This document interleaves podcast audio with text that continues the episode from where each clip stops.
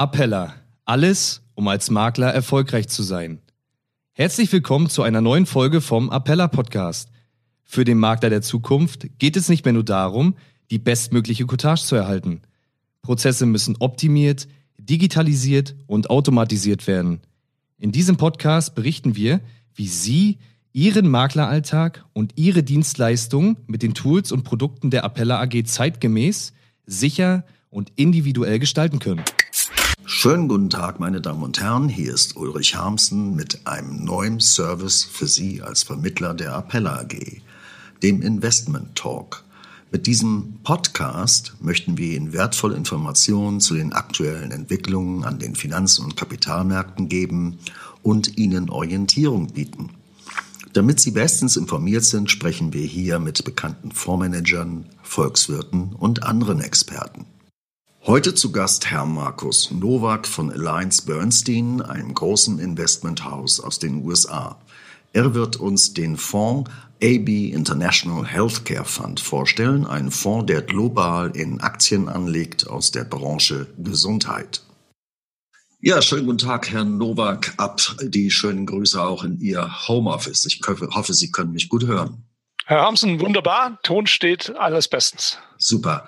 Herr Nowak, damit unsere Zuhörer wissen, mit wem wir heute reden, würde ich Sie bitten, uns vielleicht ein bisschen auch über Sie zu erzählen und vielleicht daran anschließend auch gleich über Ihr Investmenthaus, das Sie in Deutschland sehr erfolgreich vertreten. Das mache ich doch, mache ich doch gerne, ja. Ähm, ja, Alliance Bernstein gibt es schon seit äh, den 70er Jahren hier. Äh, also sprich, wir sind jetzt im gut 50. Jahr. Wir gehören schon zu den großen Asset Managern weltweit äh, mit über ähm, 500 Milliarden Volumen, das wir verwalten. Ähm, unser Hauptsitz ist tatsächlich in den Vereinigten Staaten. Wir sitzen mittlerweile in der Stadt des Countries und des Whiskys, nämlich in Nashville, Tennessee. ähm, aber man muss immer sagen, sagen wir mal, das, unser eigentliches Hauptzentrum ist New York. Da sitzt auch das komplette Asset Management. Da haben wir auch unser Bürogebäude, das bis äh, 2019 der Hauptsitz war, was wir auch weiterhin behalten. Ansonsten, wir sind global aufgestellt. Das heißt eben dann auch in allen Erdteilen vertreten mit sagen wir, den großen Zentren eben New York, ähm, London und dann eben den Hotspots auch in den Schwellenländern, sprich im asiatischen Bereich beispielsweise. Ähm, wir sind ein klarer aktiver Asset Manager, das heißt, wir machen kein passives Investment und haben uns komplett dem Thema Investmentfonds verschworen, wo sie bei uns eben Aktienfonds, Rentenfonds, Multi-Asset eben alle schönen Dinge dieser Welt bekommen. Ich selber bin jetzt seit äh, gut zwei Jahren im Haus und verantworte dort den Bereich der Vermögensverwalter, Vertriebe, Finanzberater für Deutschland und Österreich. Okay, schönen Dank für diese kurze Einführung. Lassen Sie uns mal heute über den AB International Healthcare Fund sprechen. Äh, nun haben wir ja Grund genug, über den äh, Gesundheitssektor insgesamt zu sprechen. Wir haben ja die Corona-Pandemie alle im Nacken und äh, sprechen nun fast täglich über Gesundheit. Ähm, der Gesundheitssektor hat sich in der Corona-Krise allerdings erstaunlich robust gezeigt. Woran liegt das und ist das ein, ja, ein Fakt, den wir feststellen können, der grundsätzlich gilt oder gilt das jetzt nur in diesem Umfeld, in dem wir uns aktuell bewegen? Ja, das ist eine interessante Frage und da gibt's auch wirklich eine ganz, ganz brandneue Studie von Scope, äh, einem Analysehaus, die nämlich genau dieser Frage nachgegangen sind, wie sich das mit dem Gesundheitswesen denn verhält, ob das ein einmaliger Effekt ist. Und es ist tatsächlich auch so, dass gerade im ersten Quartal ähm, die Aktien weltweit im Gesundheitswesen weniger wie die Hälfte der Verluste hatten wie generell allgemein Aktien weltweit. Und man hat eben auch mal so die letzten Krisen in Anführungsstrichen untersucht, also Handelskonflikt, Rezessionsängste, europäische Kreditkrise oder Finanzkrise. Und es war äh, in den meisten Fällen mit, mit einer einzigen Ausnahme immer so, dass eben äh, Gesundheitstitel deutlich weniger äh, eben abgegeben haben wie der Rest. Das liegt aus meiner Sicht nach eben an der besonderen Mischung aus defensiven und dynamischen Merkmalen, die eben dieser Sektor mit sich bringt, Herr Hamsen. Sie müssen immer dran denken, also auf der defensiven Seite profitiert eben der Sektor von einer konstanten Nachfrage. Also Kunden brauchen immer Zugang zu den angebotenen Dienstleistungen, Produkten, die eben im Gesundheitsbereich da sind. Auf der anderen Seite, was dazu kommt, und das kommt eben jetzt auch durch die Pandemie, haben wir entsprechend starke dynamische Trends, die das, den ganzen innovativen Bereich in diesem Sektor weiter nach vorn treiben. Also es gibt so drei Kerntreiber, wo wir sagen, einmal Diagnostik, ähm, dann der ganze Bereich Roboterchirurgie und eben der, der generelle Bereich Technologie innerhalb des Gesundheitswesens. Das sind so die dynamischen Komponenten und alles zusammengenommen trägt eben dazu bei, dass man speziell eben auch in so Krisenphasen deutlich weniger verliert dann kann man schon sagen, dass Sie auch in dieser Krise, in der wir uns jetzt befinden, auch durchaus profitiert haben bei bestimmten Titeln, oder ist das falsch? Das ist richtig. Man muss zum einen natürlich festhalten, dass wir das Portfolio innerhalb der Krise jetzt nicht groß umgebaut haben. Ähm, aber wir haben natürlich davon profitiert. Vielleicht müssen wir das so ein bisschen aufdröseln. Das heißt, für uns ist zunächst immer mal wichtig, äh, wir sagen immer, für uns, bei uns steht eigentlich das Thema Business, also Bilanz, das heißt, Gewinne, die das Unternehmen macht, die Möglichkeit eben Reinvestitionen zu tätigen, immer zunächst an allererster Stelle. Also wir, wir suchen uns gute Unternehmen raus, wo wir denken, die nächsten drei bis fünf Jahre werden die entsprechend Geld verdienen. Dadurch hatten wir natürlich innerhalb des Portfolios jetzt schon Titel drin, die dann im Zuge der Pandemie äh, eben zusätzlichen Schub bekommen haben. Also ich nenne mal eine Chillert in den USA oder eine Regeneron, die eben in dem Bereich äh, Impfstoffe tätig sind. Die hatten wir vorher beispielsweise schon drin oder der gesamte Bereich ähm, Telemedizin, Technologie, ähm, Viva beispielsweise, ein Unternehmen, die diese Kundensoftware mit anbietet, die hatten wir einfach vorher schon drin. Und dadurch gab es eine zusätzliche Dynamik und das hat uns natürlich in den, in den Wochen, wo die Kurse so runter sind, extrem geholfen. Haben Sie denn grundsätzlich überhaupt in dieser Pandemie irgendwelche strategischen Veränderungen im Portfolio vornehmen müssen oder wollen und dies auch getan? Ja, also man, natürlich, man verändert innerhalb des, des Zeitablaufs schon das ein oder andere, wo man Positionen aufbaut oder, oder entsprechend leicht, leicht verändert. Wir hatten ähm, eine Position, das ist so, naja, man, man weiß nicht, hängt jetzt direkt an der Krise oder nicht, äh, im Bereich der Vereinigten Aber, äh, Entschuldigung, Vereinigten Arabischen Emirate, ein Unternehmen, das heißt MNC Health, die im äh, Krankenhausbereich tätig sind. Ähm, das war ein Titel, von dem wir uns tatsächlich auch mal getrennt haben, weil generell Krankenhäuser, man hat es da mitverfolgt, die Belegungen schon entsprechend leiden, weil es immer die Frage, was verdient ein Krankenhaus mit welchen Operationen? Ähm, das, das war so ein Spezialfall, wo wir dann eben, weil es eben auch zu entsprechenden Zahlungsschwierigkeiten äh, kam, äh, diesen Titel äh, entsprechend verkauft haben. Also mir ist aufgefallen, ähm, dass in diesem ja, zurückliegenden Quartal, kann man sagen, oder vielleicht auch ein bisschen länger, im Rahmen dieser Corona-Pandemie plötzlich diese, ja, ich sag mal, Branche Telemedizin plötzlich nach vorne kam und äh, viele Menschen, die sich nicht mehr in die Praxis eines Arztes getraut haben, äh, sich plötzlich über Video haben beraten lassen. Ist das etwas, was auch den Portfolio-Manager Ihres Fonds äh, interessiert? Gibt es da überhaupt börsennotierte Unternehmen, die diesen Sektor auch mit abbilden? Also wir, wir fassen den, den, den Teilbereich Telemedizin eigentlich in diesem Bereich äh, Gesundheitstechnologie. Da es eigentlich mit drunter. Und das ist eben genau einer der Trends, die wir für die nächsten Jahre erkennen, wo wir eben Möglichkeit haben, interessante Unternehmen zu finden. Und äh, ja, wie vorhin schon mal vorgestellt, ähm, Viva Systems ist eben ein Produzent von Gesundheits-IT, die entsprechende Softwarelösungen ähm, bieten. Diejenigen, die vielleicht Salesforce kennen, äh, also ein Baustein des Unternehmens ist eben äh, auch eine sogenannte CRM-Software, analog Salesforce, die viele Leute kennen, die eben beispielsweise im Vertrieb arbeiten, aber man kann eben auch für Ärzte beispielsweise Video- und Telefonkonferenzen damit abhalten. Ähm, Im Endeffekt, man kann viele Dinge machen, ohne eigentlich dann zum, äh, zum jeweiligen Patienten auch rausgehen zu müssen.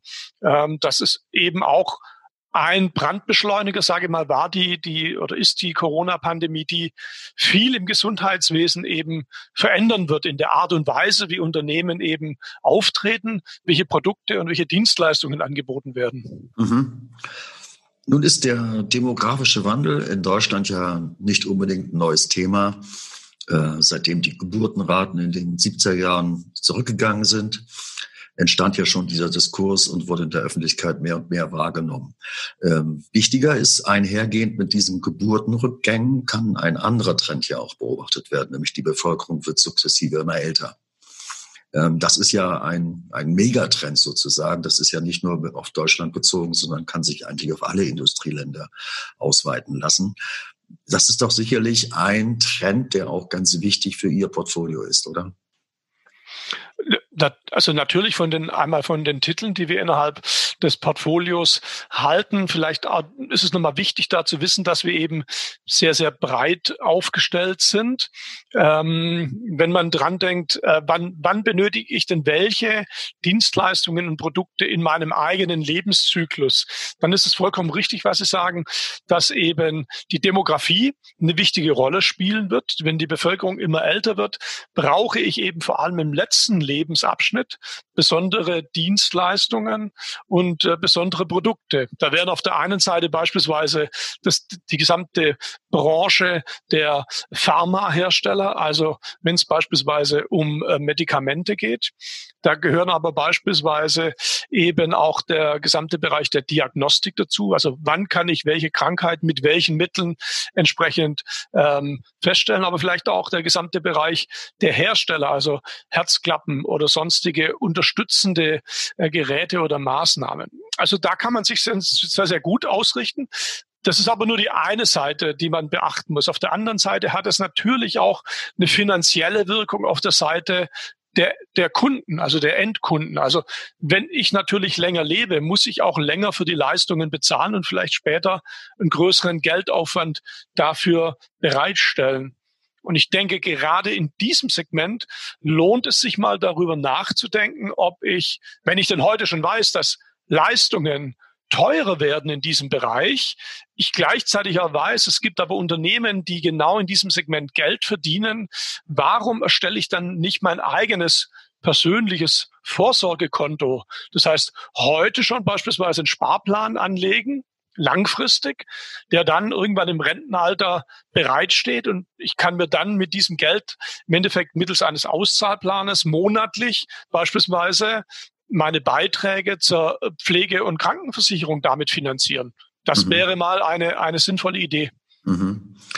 Nun verwechseln ja, glaube ich, viele Privatanleger den Bereich Healthcare mit dem Bereich äh, Medikamente. Äh, Healthcare ist aber weitaus mehr. Das ist eben halt auch zum Beispiel der ganz große Bereich Medizintechnik. Und Medizintechnik ist ja ein, äh, ein Bereich, der rasant wächst. Ähm, wie sind Sie da positioniert in Ihrem Fondsbereich MedTech? Genau, also vielleicht wenn wir uns gerade mal schauen wollen, wie wir denn generell aufgestellt sind, weil wenn wir auch nochmal auf das Thema der Pandemie gehen, viele Leute auch über Biotechnologie reden. Also man sieht schon, es gibt sehr, sehr, es gibt sehr, sehr viele Bereiche. Also wir sind in der Tat nicht nur äh, den Pharmaherstellern zugeneigt. Das ist bei uns meistens ungefähr ein Drittel des Portfolios. Wir haben aktuell circa 30 Prozent Pharmatitel innerhalb des Portfolios. In den gesamten Bereich der, der Ausrüster, ja, das nimmt ungefähr 25 Prozent des Portfolios in Anspruch. Biotechnologie circa 15 Prozent und alles, was um diesen Bereich Service und Servicetechnologie weiterführende Dinge, das sind nochmal circa 20 Prozent innerhalb des Portfolios. Also eigentlich ist von jedem etwas dabei. Das ist ja auch der Sinn des Ganzen. Wir mhm. wollen sowohl äh, offensiv aufgestellt sein, wie aber eben halt auch die defensiven Bereiche im Bereich Gesundheitswesen mit äh, an Bord haben. Ja, ich gehe mal davon aus, dass ein Großteil Ihres oder Ihrer Investments ähm, in den USA beheimatet sind, oder ist das falsch? Ja, also da lohnt immer einen Blick. Ähm, bei der Ländergewichtung gewichte ich jetzt das nach Marktkapitalisierung oder nach Sitz des Unternehmens. Ähm, da ist es in der Tat richtig. Ähm, wir haben meistens gute zwei Drittel, eigentlich meistens so um die 70 Prozent USA, ähm, gefolgt von der Schweiz das wundert auch nicht. Natürlich über die großen Schweizer Hersteller wie beispielsweise eine Roche äh, hat man einen guten Schweizer Anteil. Ähm, wichtig ist vielleicht aber auch nochmal der Blick, wenn ich weiß, ich habe circa 70 Prozent USA, ist die Frage, wo verdienen denn die US-Unternehmen wiederum ihr Geld? Also wo kommt beispielsweise der Umsatz her? Und mhm. da ist es eben interessant zu sehen, dass der dann sehr, sehr schön weltweit verteilt ist, da ja eben auch viel in Europa oder auch beispielsweise in den Schwellenländern äh, an Medikamenten beispielsweise verkauft wird. Ja, das war gerade auch ein, eine Frage, die ich noch stellen wollte, inwieweit überhaupt ähm, Schwellenländer eine Rolle bei Ihnen spielen, denn dort wächst die Bevölkerung ja enorm an. Eine Mittelschicht entsteht, die alle auch ähm, an den ja, Fortschritten der Medizin teilnehmen wollen. Welche Bedeutung haben die Schwellenländer in einem solch international aufgestellten Portfolio wie dem Ihrigen? Ja, also wir sind, wir sind, was denn die, die reine Länderaufteilung im Bereich Schwellen anbelangt, ähm, sehr, sehr unterrepräsentiert. Das ist meistens zwischen 0 und 2 Prozent. Äh, also gibt kaum Länder. Wie gesagt, wir hatten eben hier in den Vereinigten Arabischen Emiraten noch ein bisschen was drin. Das haben wir abverkauft. Ähm, wir sind aber eben durch internationale Unternehmen, was Umsatz und Ertrag anbelangt, sehr, sehr gut positioniert in den Schwellenländern. Und viele der großen ähm, Hersteller haben eben auch Joint Ventures mit kleineren Unternehmen, die dann wiederum direkt in den Schwellenländern tätig sind. Das Grundproblem ist, ähm, dass sie oftmals, wenn Sie Unternehmen suchen, die direkt aus den Schwellenländern kommen, Sie Unternehmen haben, die eben, was Verschuldung, Eigenkapitalquote, äh, laufende Gewinne nicht unserem Standard entsprechen, wie wir ihn für uns eben definiert haben. Deswegen gehen wir lieber eben über die großen westlichen Unternehmen und schauen, dass wir dort eben genügend Umsatz und Ertrag aus Schwellenländern raus haben. Ja. Lassen Sie uns kurz über die Anlagestrategie noch sprechen. Äh, mich interessiert, wie der Fondsmanager die Titel einzeln auswählt. Macht er das eher nach einem Bottom-up-Approach? Das heißt, er schaut sich das äh, Universum an und schaut sich die Kennziffern an und sagt, okay, attraktiv, da gehen wir rein. Oder macht er das über einen Top-down-Approach und schaut, was gibt's denn für Trends von oben? Vielleicht ist diese Branche im Augenblick dann doch eher eine, die wir meiden wollen. Oder ist es vielleicht sogar eine Mischung aus beiden? Ja, wir sind klassischer sogenannter Stockpicker. Das heißt, wir fangen von unten an. Das heißt, wir haben keinen Blick von oben. Das heißt, es gibt keine volkswirtschaftliche Analyse, sondern wir gehen tatsächlich und drehen die einzelnen Steine um innerhalb des Portfolios. Ja, wir haben über MSCI auf der Healthcare-Schiene gute 500 Titel, äh, die zunächst mal zur Verfügung stehen, die wir uns eben anschauen und gehen dann wirklich über Kennzahlen, über Unternehmensbesuche, ähm, plus einem Nachhaltigkeitsfilter, der eben hier auch nochmal wichtig ist, sehr, sehr stark rein. Und das Portfolio übrigens ist auch eher ein konzentriertes. Ähm, wir haben äh, meistens um die 40 bis 60 Titel innerhalb des Portfolios, wobei wir aktuell eher an der Untergrenze sind. Das heißt, zu Beginn des letzten Monats hatten wir äh, 44 ähm, Aktien innerhalb des Portfolios gelistet. Also doch sehr, sehr konzentrierter Ansatz. Ja. Und übrigens, also auch äh, die, die Frage nochmal, mit welcher Sichtweite. Wir schauen immer zum Thema Reinvestitionen, Gewinne der Unternehmen auf die nächsten drei bis fünf Jahre. Mhm. Das heißt, wir wissen sehr wohl, dass beispielsweise einige Teilbereiche ähm, durch die Pandemie vermutlich die nächsten zwei, drei Quartale unter Umständen mal eben auch schlechtere Quartalsergebnisse haben. Davon darf man sich nicht blenden lassen, sondern wir sind sogar eher der Meinung, das wird das ein oder andere Schnäppchen geben, wenn man eben nicht so den langen Fokus hat wie wir ähm, und ähm, vielleicht der ein oder andere eben nicht erkennt, dass ein gutes Unternehmen mal vielleicht ein, zwei Quartale eben billiger zu haben ist. Mhm. Nun spielt ja Technologie gerade auch im ähm, medizinischen Bereich eine, eine große Rolle ähm, den Sie ja auch entsprechend in Ihrem Portfolio würdigen. Könnte man ein bisschen übertrieben sagen, dass ein Teil des Portfolios dann eigentlich auch ein Technologiefonds ist? Naja, wir haben schon, wir haben schon Überschneidungen ähm, und Technologie ist eben eins der drei zentralen großen Themen. Wobei auch in den beiden anderen Bereichen Diagnostik oder auch minimalinvasives Operieren, wo sehr, sehr stark Roboter zum Einsatz kommen, wir im Robotics-Bereich drin sind. Also ist das schon nicht von der Hand zu weisen, dass wir sagen, da steckt schon sehr viel Technologie mittlerweile mit drin. Mhm. Wenn Ihr Portfolio-Manager einen Titel auswählt, hat er von vornherein klare Kursziele, die dann, wenn sie erreicht werden, auch zu äh, einer Aktion führen, etwa antizyklisch verkaufen? Ähm, oder wie läuft das in diesem Fonds? Ja, also ten, tendenziell handeln wir eher antizyklisch. Das heißt, wir nutzen tendenziell eher langfristige Aufwärtsphasen, um das Portfolio so ein bisschen zu trimmen und suchen in Schwächephasen eher Titel zum Kaufen. Ähm, wir haben klare Kursziele. Ähm, der Titel würde dann auch verkauft werden sofern in der drei bis fünf Jahresprognose, die wir eben laufend erneuern, der Titel nicht mitläuft. Sowas haben sie ab und zu innerhalb des Portfolios, dass eben Unternehmen langfristig dynamisch steigende Gewinne haben. Ähm, dann gäbe es auch keinen Grund, so ein Unternehmen zu verkaufen, wenn es für uns trotzdem billig genug ist. Ja, ähm, wie sieht es aus mit der Investitionsquote? Ist der Fonds immer hoch investiert oder geht er zum Beispiel auch mal höhere Cashquoten, wenn er eben zum Beispiel eher bearish ist und äh, in eine Phase gerät, wo er meint, dass die Kurse weiter fallen? Werden vielleicht sogar Terminmarktinstrumente genutzt oder ist es ein plain vanilla pure äh, Aktienfonds? Also die, die Cashquote als solches ist tendenziell immer niedrig und eigentlich auch immer deutlich unter, unter fünf Prozent. Allerdings muss man sagen, haben wir im, gerade im ersten Quartal in den Krisenzeiten etwas mehr Cash aufgebaut wie sonst. Das heißt, wir haben aktuell gut sechseinhalb Prozent Cash, was für unseren Fonds relativ viel ist, aber so ein bisschen Pulver möchte man noch im Trockenen halten, um dann eben günstig nachkaufen zu können. Äh, ansonsten ähm, die restlichen 93 Prozent sind tatsächlich ähm, voll investiert. Mhm.